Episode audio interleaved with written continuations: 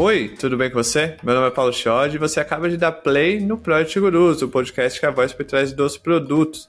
E comigo hoje, no primeiro episódio, em vídeo, no YouTube hein? e no Spotify, porque tem vídeo também no Spotify, ele, Rafael Albino. Alguns dizem que ele é a maior referência de produtos do Brasil quando o assunto é metodologia, agilidade, cultura. É o homem que está alimentando as empresas com seus conteúdos sobre cultura. Certo, Rafa?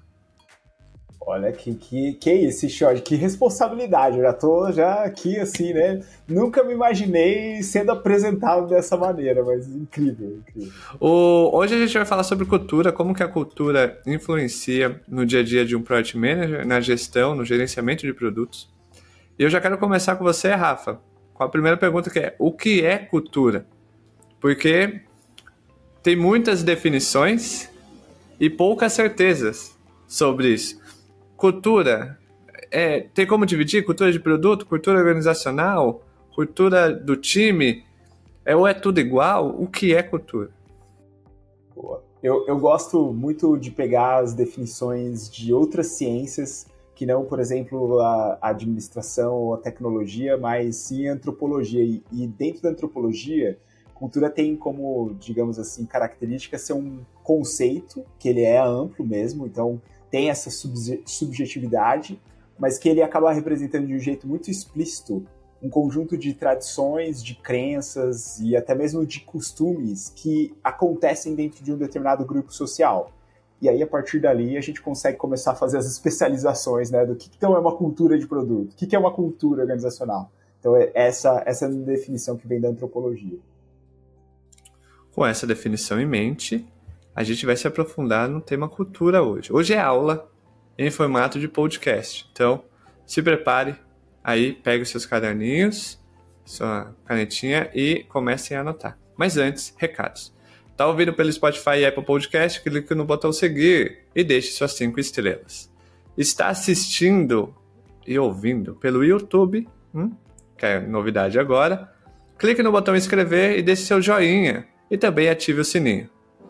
Ao fazer a inscrição e ativar o, o sininho, que é uma única vez, você só precisa deixar o curtir e comentar. Comenta qualquer coisa, manda um emoji, só para gerar engajamento.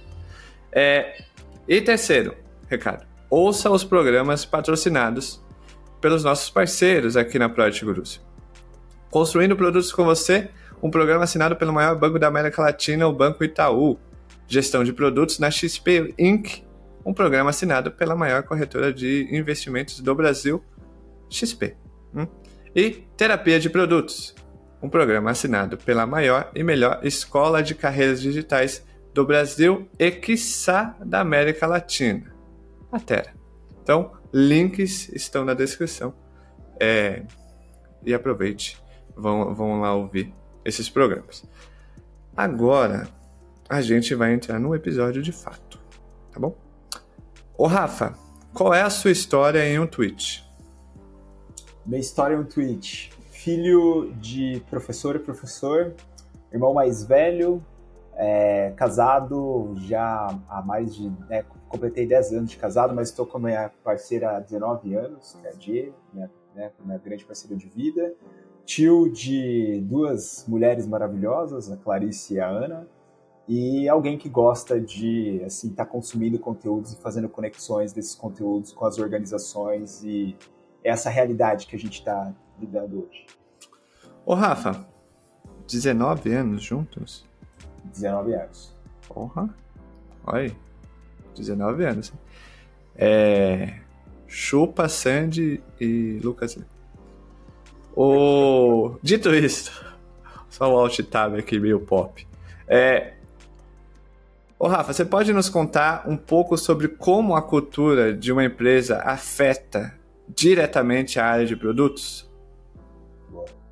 É, eu acho que é, muito interessante é, pensar um pouco sobre essa questão de cultura e, e as interações delas, dela com os elementos que compõem uma organização, porque é, a partir do momento que a gente entende que cultura ela pode ser expressada através de rituais, através dos valores de uma companhia, por exemplo, através de histórias que são contadas dentro né, do dia a dia ou que foram compondo né, aquela trajetória daquela companhia, através das práticas e processos mesmo que estão ali em curso dentro daquela organização. Então, aqui eu vou dar um exemplo. Uma cultura mais burocrática, as pessoas elas tendem a seguir mais os processos e, e, os, e os procedimentos. É, numa cultura, digamos, mais colaborativa, os processos eles são entendidos como algo auxiliar ao trabalho que está sendo feito ali dentro daquele ambiente. Então, eu acho que ao entender que cultura ela vai sendo um produto de todos esses elementos que eu fui trazendo aqui, a gente pode perceber que em ambientes onde a gente tenha, digamos assim, uma colaboração ela sendo mais incentivada, uma perspectiva de quem é cliente, né? Então aquela coisa de trazer a, a voz ou, digamos assim, a, essa perspectiva de quem é cliente para o dia a dia da organização. É, discussões sobre testar rápido ou, digamos, né, aquela frasezinha que todo mundo adora, né? Falhar rápido, mas eu, eu prefiro refazer essa frase e dizer aprender rápido. Porque aí se você, né, você aprende que tá certo, ótimo. Se você aprende que tá errado, tá ótimo também, porque gerou aprendizado, gerou reflexão. Eu acho que ambientes como esses, o pensamento orientado a produto, ele vai florescer de um jeito mais efetivo do que em outros ambientes onde a gente não tenha, digamos assim, tanto, né, essas, esses estímulos sistêmicos mesmo, né, do, dos sistemas que estão dentro daquela organização e que podem ir minando, digamos assim, essa questão da, da, da cultura de produto em si. E aí vem, você falou sobre um, um, estilo de cultura, né? Agora, você mencionou um estilo de cultura.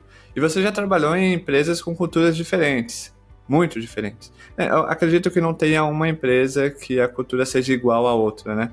Um, sempre vai ter algo de diferente. Como isso impactou no desenvolvimento de produtos nessas empresas? No, agora, como você estava lá trabalhando, né?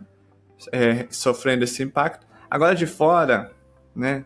Um pouco mais de experiência, olhando para trás, como impactou? Essa assim, é uma pergunta muito boa, porque acho que no final do dia, quando a gente está pensando em desenvolvimento de produto, pelo menos o jeito que eu interpreto desenvolvimento de produto é você conseguir entender muito bem um problema, você conseguir implementar muito bem essa, digamos, uma solução para esse problema, você conseguir entender quem é a sua base de clientes ou seu segmento e levar essa solução de um jeito que tem aderência para em cima dessas necessidades dessas pessoas e fazer com que essas pessoas elas se interessem ainda mais pelo produto e a partir disso, né, elas se tornem inclusive embaixadoras ali da sua marca ou né, do, do produto que você está oferecendo. Então, o efeito rede ele começa a fazer sentido dentro do, digamos assim, da até mesmo da empresa ganhando o mercado, né? Toda essa ideia de fatias de mercado. Dito isso, eu acho que é muito interessante perceber, por exemplo, em experiências passadas, especialmente como consultor, né, na minha época de plataforma tech, eu visitei, né, tive a oportunidade de interagir com naturezas de organizações bem distintas, assim, aquelas que nasceram antes da internet ela ser mais popularizada, né, e os dispositivos móveis, aplicativos e coisas do tipo, aquelas que nasceram através desse universo tech, né? Então as fintechs, insurtechs e coisas do gênero.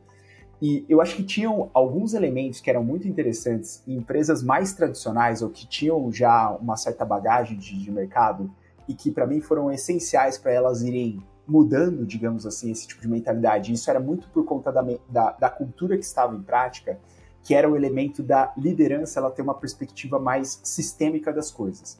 Então, é, em organizações, digamos assim, mais pesadas e parrudas, onde a camada executiva, a camada de gestão entendia que a tecnologia, que a orientação a cliente, que a orientação a problema, elas seriam base para que os sistemas daquela organização eles operassem de uma maneira mais efetiva, isso foi chave. Assim, então, aí, digamos, né, a absorção desse modelo mental de, de, produto e tudo mais, ele foi muito mais melhor recebido do que em lugares que as pessoas achavam que implementar, aí começavam os termos, né? Implementar uma cultura de desenvolvimento de produto era você colocar um botãozinho ali com um raio squadificador e aí tudo se transformava em squad, né? E então as equipes eram squads que era só trazer automações dentro de um fluxo, por exemplo, de código, de produção de código, que estava todo quebrado, mas tinha ali pipelines automatizados que no lugar levavam código de um lugar a lugar nenhum, assim, mas tinha pipeline lá implementado.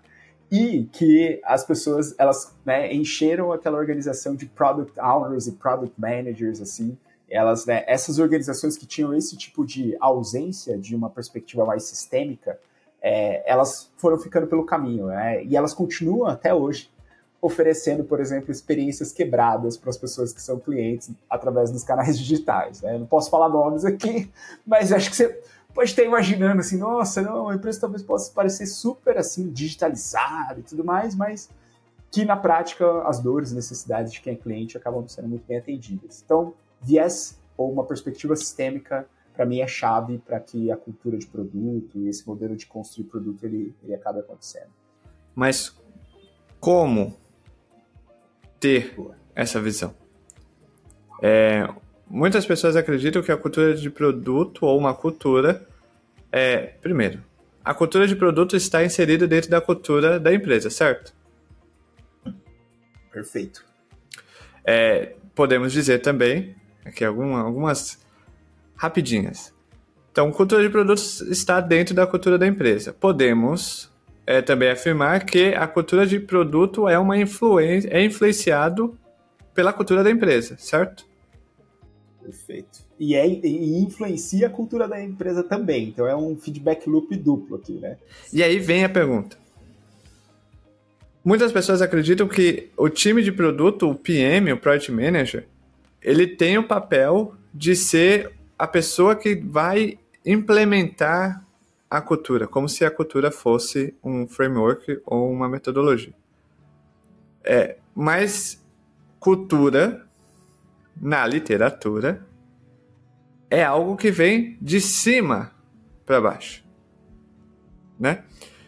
Como que alguém está de baixo para cima pode fazer essa mudança de cultura? Você falou, precisa ter uma visão sistêmica. Para você ter uma visão sistêmica é, e horizontal, você precisa estar tá em cima. Mas, o Rafa, como? É, porque a gente começa a entrar nesses nessas, nesses detalhes que ninguém entra e começa a dar um tilt na cabeça. Dizer, pô, peraí, o que está acontecendo?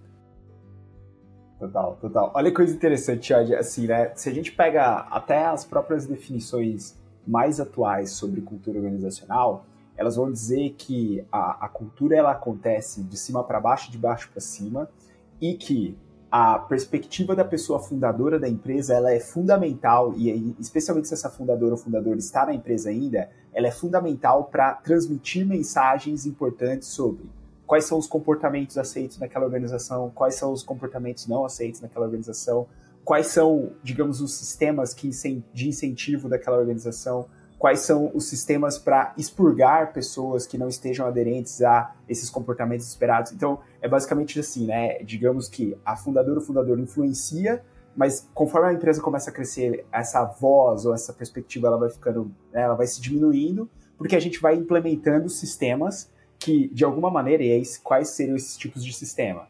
Onboarding, receber pessoas. Esse é um sistema que é, está colocado dentro da organização que se você pensando numa ideia de levar uma cultura de produto, coloca algum tipo de intervenção ali de capacitação ou de algum, até mesmo de trazer linguagem de produto para dentro do onboard dessa organização. Então, o que é um backlog de produto? O que é um roadmap? O que é uma perspectiva de planejamento trimestral? O que são os OKRs? Enfim, perceba que ao trazer isso para o onboarding, você já está educando a pessoa nova que está chegando dentro da sua organização a saber como opera aquela organização. E aí, para que ela, de alguma forma, seja parte daquele ambiente, ela precisa conhecer a linguagem. Então, né, trazendo um pouco de respostas bem, bem práticas aqui sobre como implementar esse tipo de cultura ou como influenciar esse tipo de cultura, eu também não acredito que é a pessoa product manager que vai fazer essa transformação. Não, não acho, não acho, não, não deveria. Na verdade, a pessoa product manager, eu acho que ela deveria ser muito é um modelo a ser seguido de como construir produtos, como, como né, você conseguir mostrar a possibilidade dentro daquele ambiente de que é possível construir produtos. E que só isso já dá um baita de um trabalho, especialmente se você tem um ambiente onde, por exemplo, não existem métricas disponíveis para você analisar como está a saúde daquele negócio, onde você não tem, por exemplo, estruturas de pesquisa para poder captar é, né, informações para você poder fazer um design de problema. Então, assim, só de rodar, digamos, né, o modelo de produto dentro de uma organização dá um baita no trabalho. Aí imagina ter que mudar comportamento das pessoas, ter que, de alguma forma, trazer ali mecanismos e, e procedimentos e práticas para a organização como um todo. Então, o que, que eu tenho visto funcionar dentro das organizações? A primeira questão é como, qual tem sido a linguagem dentro daquela organização? Repertório mesmo de comunicação. Então, as pessoas elas têm falado sobre, digamos assim, questões ligadas a produto, termos ligados a produto? Se sim, ótimo, porque pelo menos está na voz das pessoas, né? Se está acontecendo na prática, a gente não sabe, mas na voz, as pessoas elas estão expondo isso né, de uma forma compartilhando.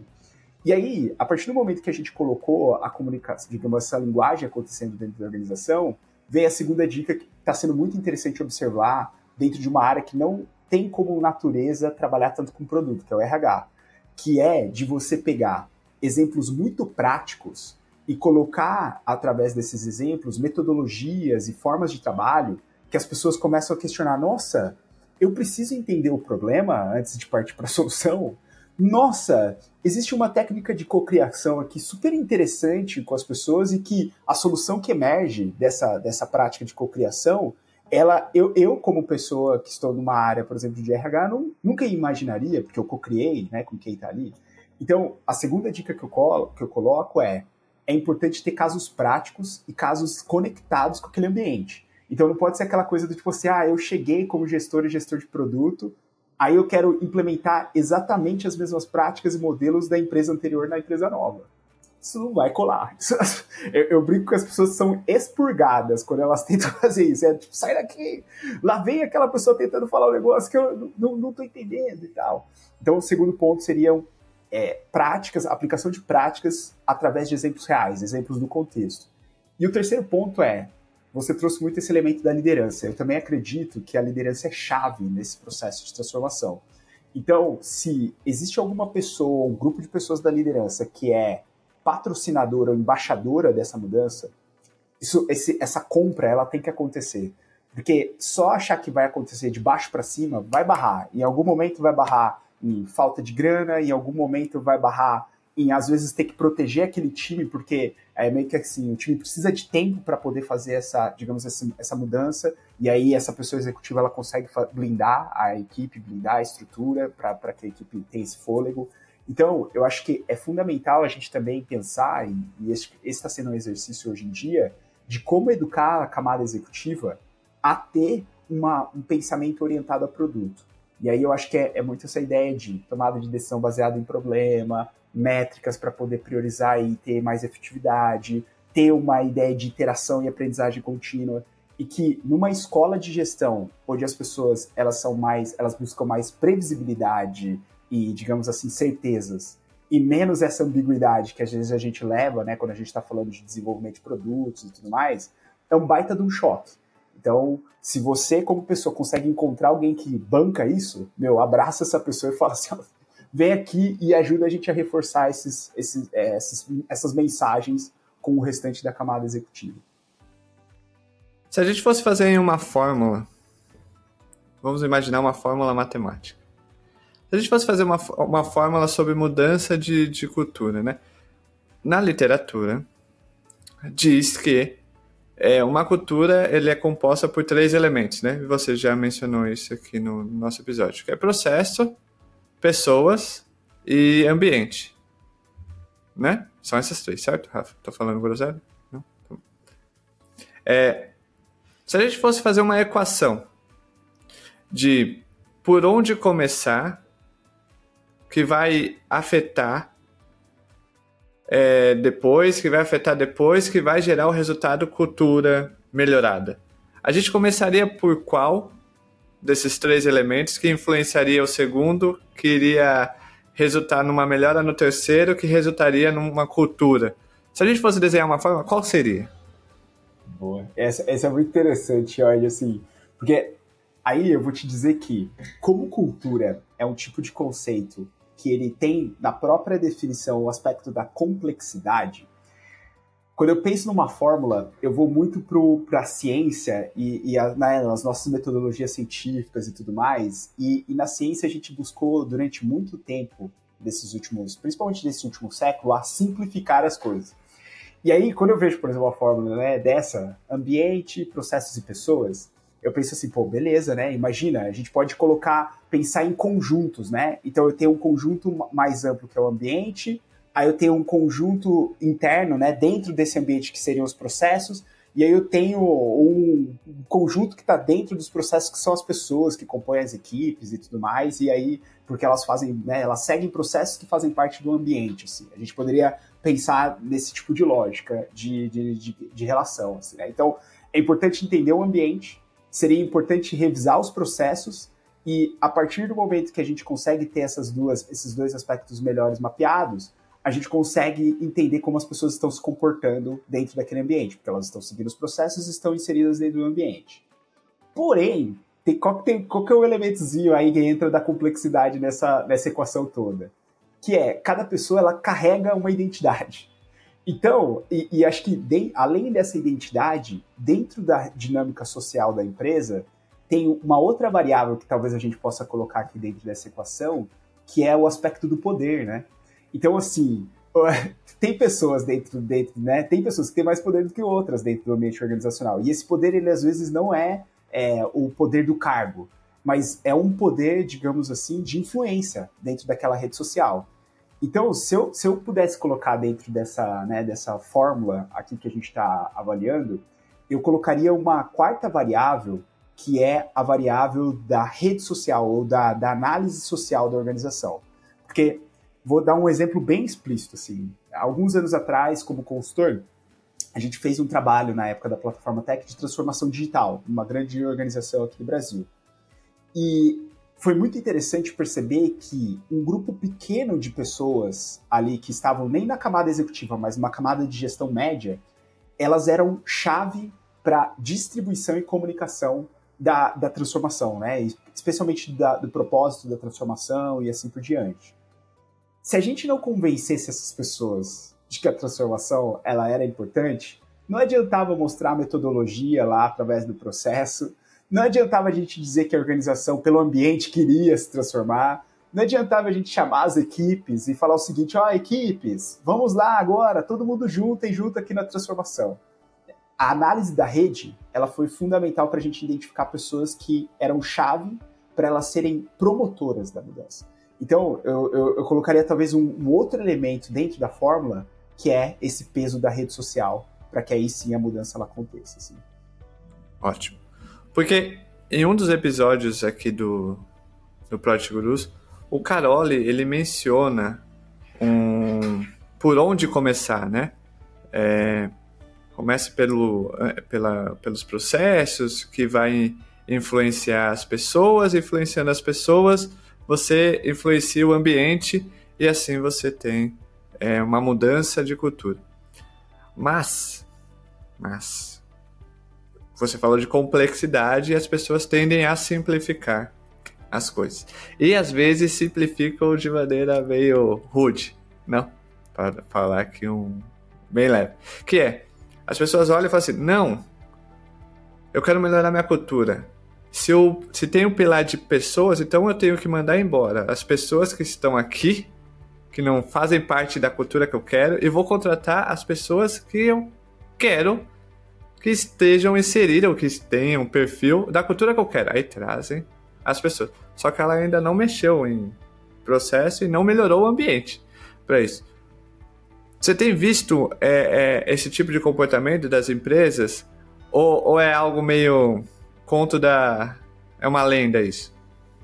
Não, não é. Não é. E, e, aí a gente começa a perceber, né, dado que existem essas demissões e tudo mais, que a gente vai criando é, monoculturas dentro das organizações, que seria de um jeito muito prático, estruturas que replicam comportamentos muito parecidos, que de alguma maneira operam né, de, de um jeito muito parecido. Tanto é que tem uma definição do Edgar Chain que ele fala que cultura é o jeito que as pessoas se comportam dentro da organização. Então é basicamente assim: se você não tem nada, nenhum holofote, Então tira o holofote, né? Porque aí no, com o holofote as pessoas elas podem maquiar algum tipo de comportamento, né? Elas podem falar, não, Xiod, eu não sou assim, né? Porque o holofote está nelas, mas se você tira esse holofote, como que as pessoas operam dentro daquela estrutura? E aí isso seria a cultura. Então é, é, é muito interessante, porque esse ponto que você trouxe, acho que reforça um pouco de uma perspectiva maior, que é, então, o que que eu se eu quero mudar a cultura, como que eu começaria, né? Assim, o que que, o que, que eu, quais são os elementos que eu poderia, de alguma maneira, influenciar?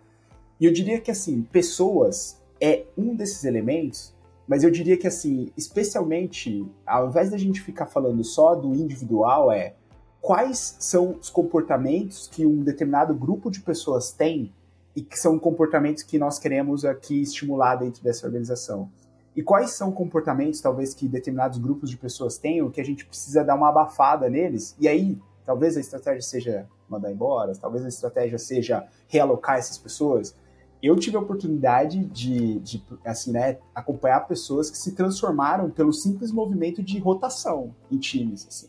Então a pessoa ela estava num ambiente super difícil, que ela não conseguia, né, é, executar o trabalho dela, não conseguia colaborar e tudo mais ela estava ficando super frustrada e aí um sistema, que é o sistema de avaliação de performance, estava dizendo que aquela pessoa ela não estava fazendo o trabalho dela, né, nas expectativas que estavam sendo estabelecidas, e pelo simples ato de rotacionar, de mudar aquela pessoa, pronto, ela entrou num ambiente acolhedor, num ambiente onde ela conseguia, de alguma maneira, ser integral, e isso fez com que ela, enfim, voasse. Então, tem uma frase da Donella Meadows que eu gosto bastante, que é, é mais ou menos assim: não existe pessoa ruim, existe sistema ruim. Então, é, acho que essa é um pouco né, da reflexão quando você quiser mandar a gente embora. Lembra dessa frase, assim, tá? será que não é o sistema que está ruim? Né? Então... Porque tem, tem algumas... Eu gosto de ler muito, é, principalmente sobre comportamento humano e tal, é, e tem algum, algumas, alguns textos que falam que somos o resultado do ambiente onde a gente está inserido. Então, se a gente está num, querendo ou não, você entra num ambiente meio tóxico, aquilo vai, de alguma maneira, é, no primeiro momento não vai te atingir. Mas se você passar tanto tempo lá, você vai começar a sentir aquele ambiente e você vai começar de forma é, sem perceber, agindo da mesma forma. Então, é, querendo ou não, o ambiente influencia demais. Dito isto, a gente falou muito sobre cultura, sobre processo, sobre ferramentas, sobre pessoas, mas de forma bem simples e prática, assim, mas sem ser simplista, claro. É como que isso tudo afeta no dia a dia de um project manager? Eu vou, vou te dar um, um exemplo clássico. A pessoa de produto, ela tendo a solução disponível, então a solução já está construída, e ela tendo que ficar esperando uma janela de publicação dessa solução, se for uma solução digital, porque o ambiente ele é um ambiente onde as pessoas elas não confiam nas, nas equipes para que elas entreguem produto em produção, por exemplo. Esse, esse é um exemplo clássico, assim, direto. Outro seria qual? A pessoa de produto ela chega dentro do ambiente, ela carrega um repertório, por exemplo, de descoberta, né, de discovery, e, e, ela traz também uma ideia de como criar, digamos assim, o me mecanismos de descoberta dentro da estrutura. E a primeira pesquisa que essa pessoa roda, o ambiente descredibiliza a pesquisa. Falando, isso aí é viagem, isso aqui, né, o cinismo atacando, isso aqui, aqui não funciona assim, né? E é, é isso. Então, todos esses elementos não são, são elementos comportamentais, né, do ambiente. Medo, cinismo, né, que é, basicamente por conta dos processos, por conta do ambiente, por conta dos sistemas que estão sendo postos dentro daquela estrutura, eles vão afetar a operação de uma pessoa product manager. Aí eu queria fazer só um comentário aqui, né? Porque aí a gente pode ir para um outro extremo, que é o seguinte: ah, recebi um primeiro não, ou recebi uma primeira interação, né? Uma resistência. Aí eu cansei, vou mudar de lugar, porque esse lugar não funciona e tal, não sei o quê. Acho que um ponto que eu tenho trazido muito para as pessoas é: se a gente quer transformar, a gente tem que pensar ou tem que desenvolver uma musculatura de resiliência. Vai tempo. Transformação é, eu, eu, eu, brinco com as pessoas, é assim, se você planta uma semente, ela leva tempo até ela ser colhida.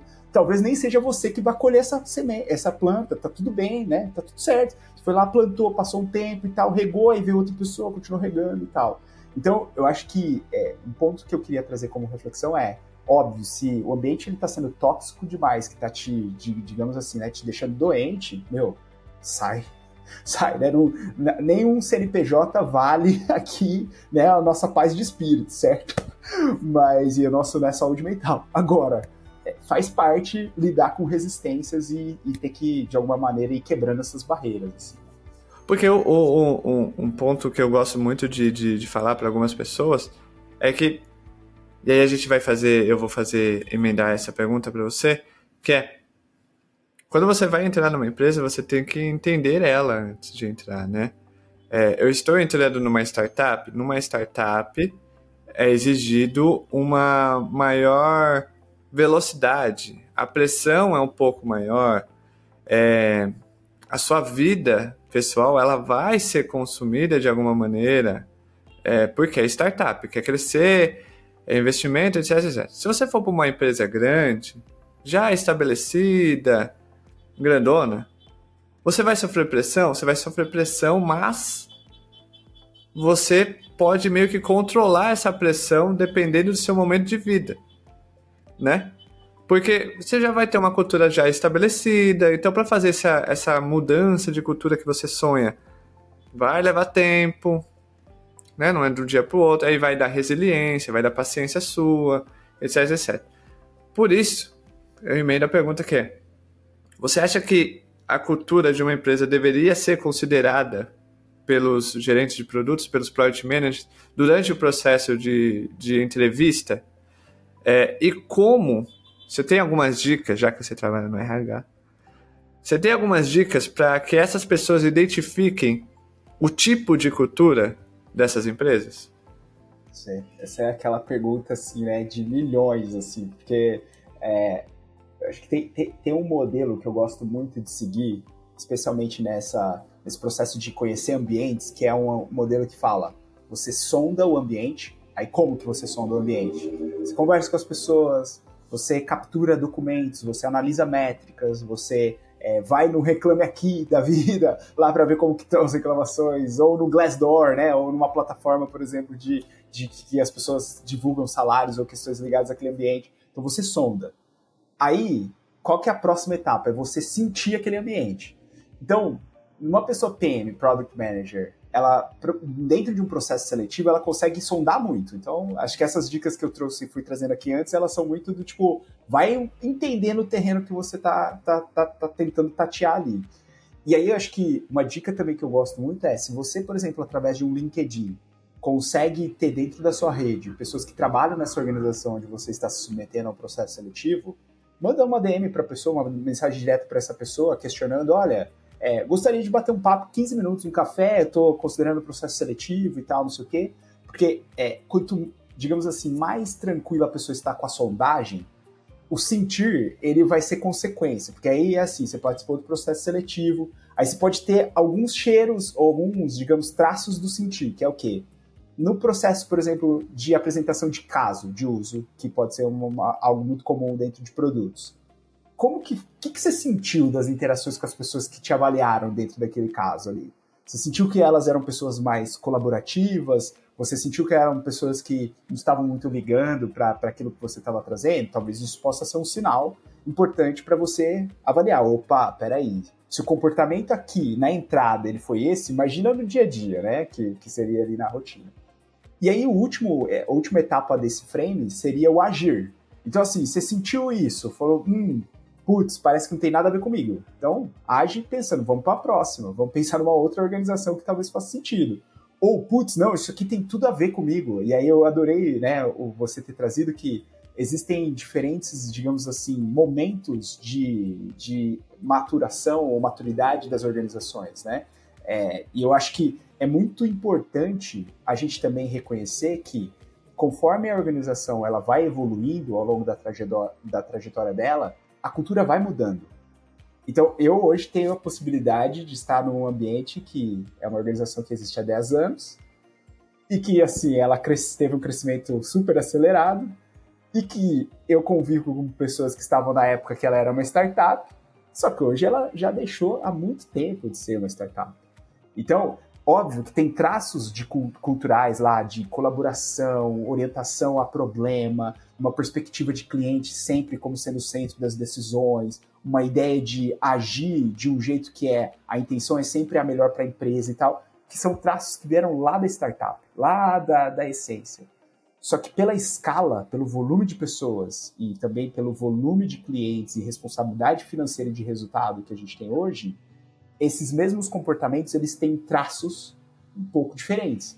Tem lugares que esses traços são maravilhosos, muito legais, tem lugares que, né, tem minhas críticas, falam, hum, tá, talvez a gente tenha que fazer aqui uma intervenção para dar uma reciclada nesse ambiente, ou pensar em como mudar um pouco dos sistemas de incentivo e reconhecimento e tudo mais.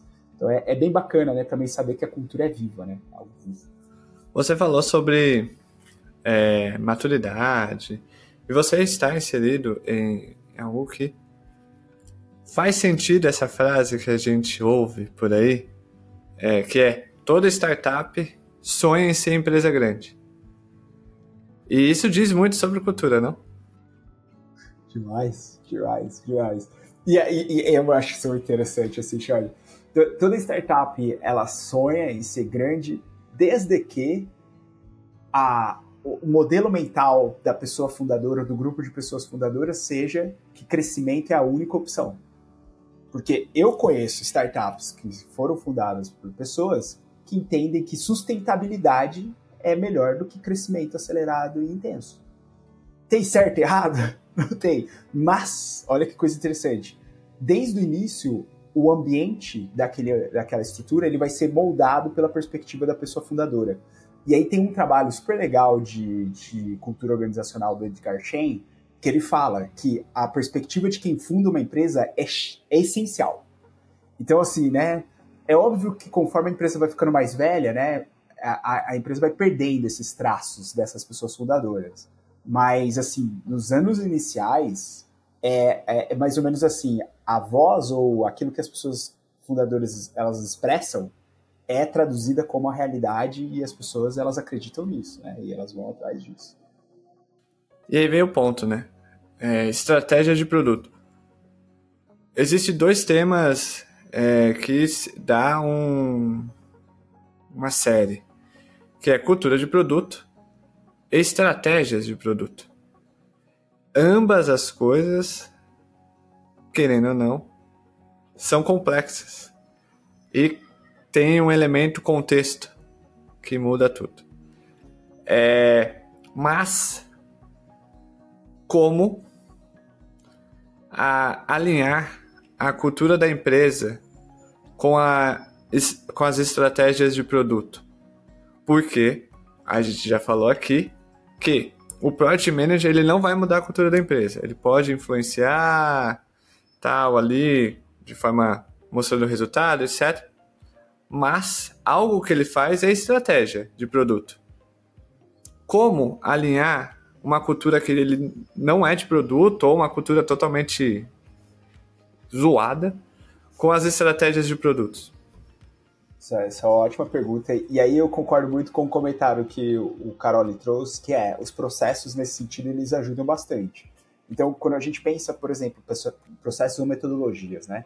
Quando a gente pensa como a, a intenção de aproximar, digamos assim, o pensamento de objetivos e resultados-chave que os OKRs trazem para dentro de uma lógica de como eu estruturo uma estratégia de produto. Então, ah, eu consigo conectar essa estratégia com objetivos e resultados-chave que a, a, cada três meses eles estão sendo monitorados, revisados e que vão alimentando e vão se re, também né, sendo alimentados pela estratégia de produto.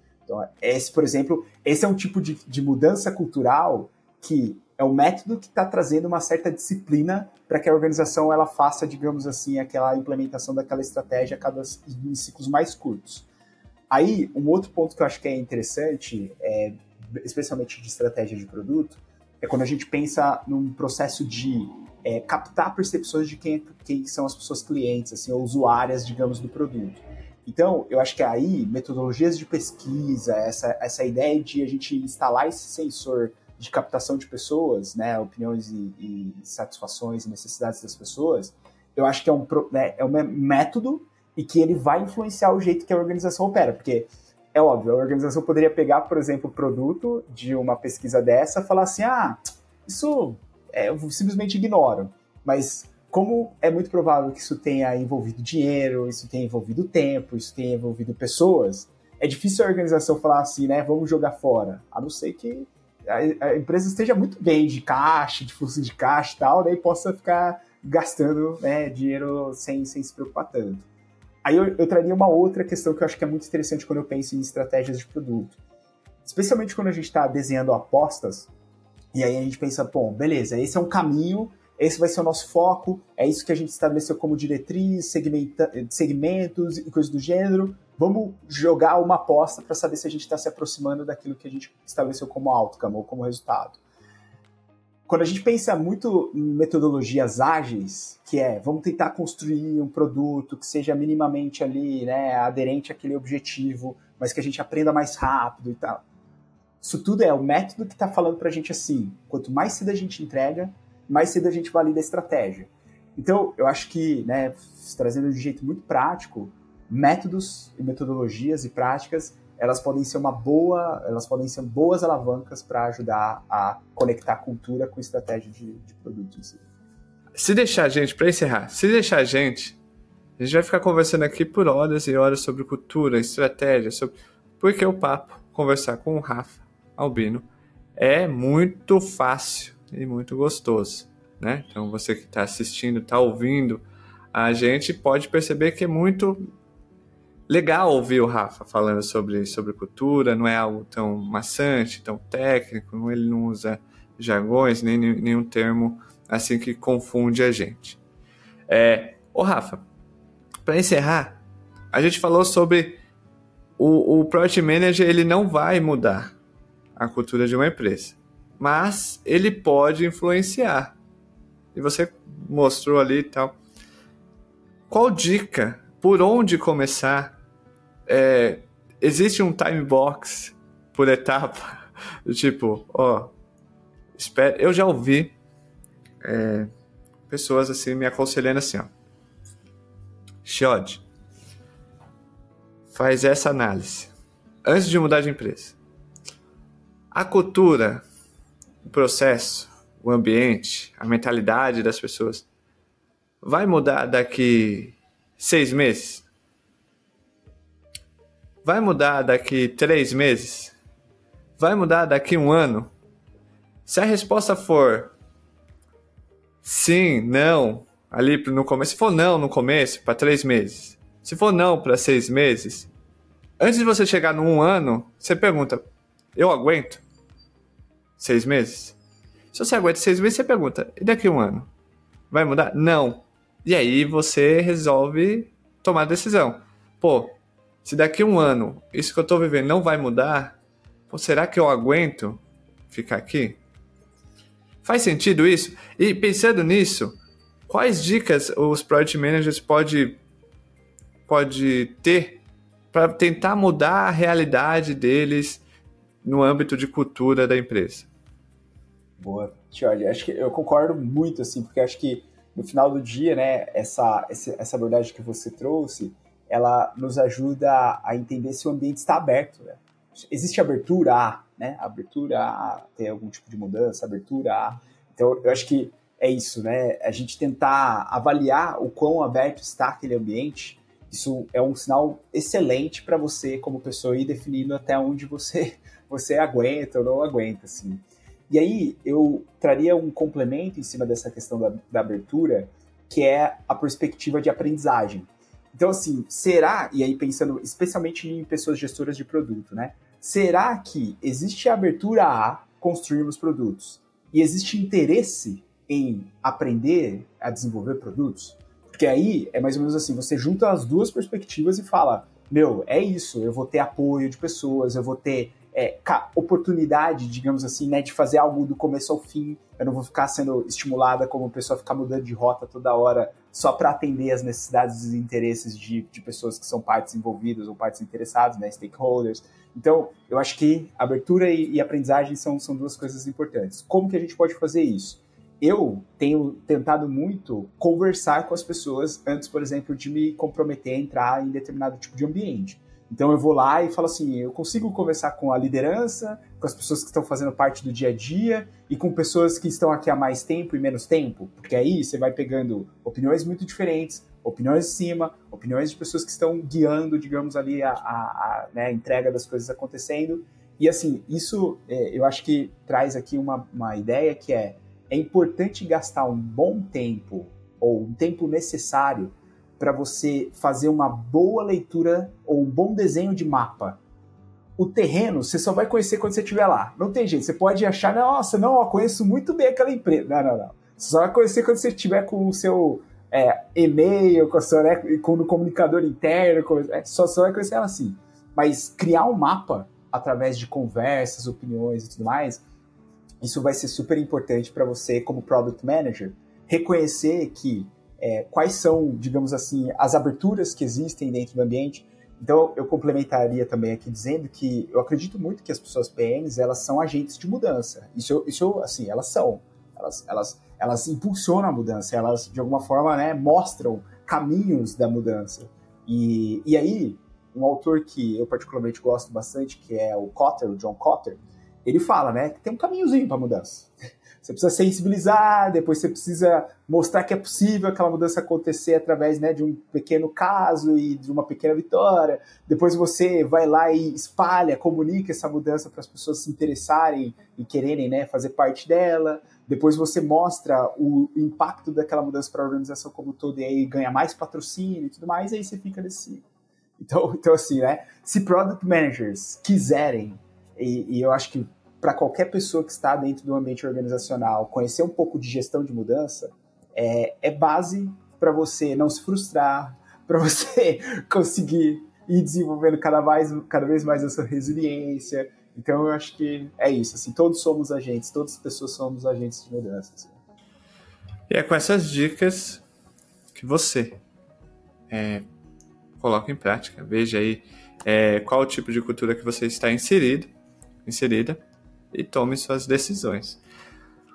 Gostou da, da conversa que a gente teve aqui com o Rafael? Siga o Rafael no LinkedIn, o link está na descrição aqui do episódio. Vai lá, tira, tá com dúvida? Vai lá, ele é mega acessível. Vai lá, manda uma mensagem, manda uma pergunta. Compartilhe o contexto onde você está inserido com ele para ver se uma dica de ouro do Rafa é, possa te ajudar. Quem sabe? Né, Rafa? É isso aí, é isso aí. E obrigado demais pelo convite, Jorge. É um prazer. Eu, eu né, tá, estava comentando contigo antes aqui, sou ouvinte do, do podcast, é, consumo muito do conteúdo, eu gosto muito da autenticidade né, que, que o Product Gurus traz, assim. Então, para mim, foi, foi uma honra, assim, é um prazer estar aqui contigo nesses quase uma hora que a gente está aqui conversando, basicamente. E é isso. O Rafa volta no futuro. Ele vai voltar, com certeza ele vai voltar. Então você que ouviu até aqui, de novo, siga o Rafa na, nas redes sociais. O Rafa vai deixar algumas dicas, alguns links é, de, de livros e de, de artigos. Vai estar na descrição também do episódio para você ir lá ler mais. Tem artigo, recentemente ele soltou no, no LinkedIn dele um post bem interessante sobre cultura também o link vai estar na descrição para você ir lá ler, tudo bonitinho, com calma. E é isso, chegamos ao final desse episódio. Muito obrigado por você ter ouvido e assistido até aqui. Beijos, tchau, fui.